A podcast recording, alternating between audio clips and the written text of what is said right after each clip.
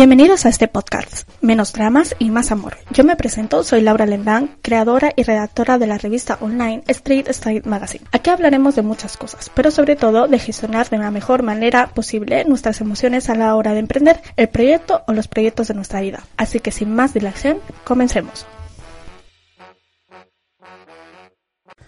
El emprendimiento, ese viaje que tanto nos dicen que es solitario, donde todos nos aplauden los logros, pero pocos te ayudan a levantarte en cada uno de tus fracasos.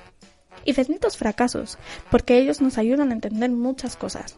Por eso siempre defenderé que todo emprendedor, cuando tenga la oportunidad de comenzar o ampliar su equipo de trabajo, sea con un conjunto de personas que entiendan perfectamente su proyecto, que sean igual de apasionados con él como lo eres tú que sientan como propio cada una de las caídas, así como también celebren incluso más que tú tus propias victorias. Pero si estás emprendiendo y no tienes ningún equipo en el que apoyarte, déjame aconsejarte ciertas cosas. Primero, no cundas en pánico. Si tu idea es buena y trabajas sobre ella, algún día tendrás un equipo de trabajo. Pero lo siguiente que te voy a comentar, tienes que tener y cuidar incluso cuando ya tengas un equipo. Algo que jamás tienes que descuidar. Primero, relacionate de personas que están emprendiendo en tu mismo área. Yo, por ejemplo, me rodeo de podcasters increíbles, donde nos ayudamos unas a las otras a crear contenido, a crear valor, a crear audiencia, a apoyarnos cuando tenemos dudas o tenemos problemas, cuando se nos borran los episodios, cuando tenemos que volver a grabar un episodio de nuevo porque hay un ruido de fondo que lo ha estropeado todo, o aconsejarnos cuando tenemos que comprar material. En fin, Rodéate de aquellas personas que entienden perfectamente tu situación, o bien porque ya lo han vivido, o bien porque se encuentran en el mismo punto que te encuentras tú. El apoyo entre iguales es muy importante entre los emprendedores. No se trata de competir de quién es mejor o quién vaya a conseguir antes los objetivos.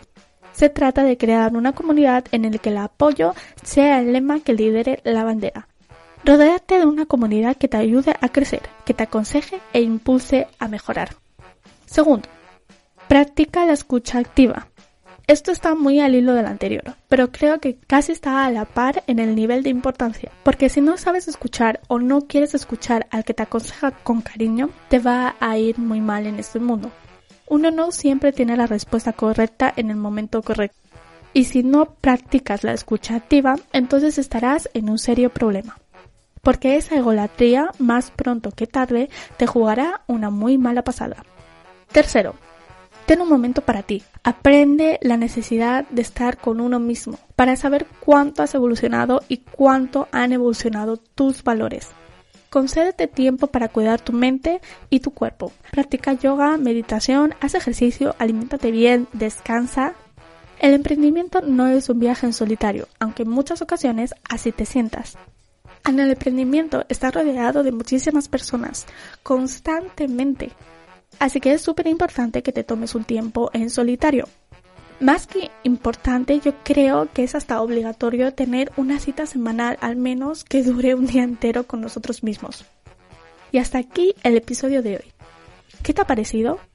Espero que te haya encantado y si es así, no dudes en hacérmelo saber en mis redes sociales, que recuerda, los tendrás siempre en la descripción del episodio. Y si me estás escuchando desde Apple Podcast, por favor, déjame tu comentario y déjame saber qué es lo que estás opinando sobre este episodio. Para mí es muy importante.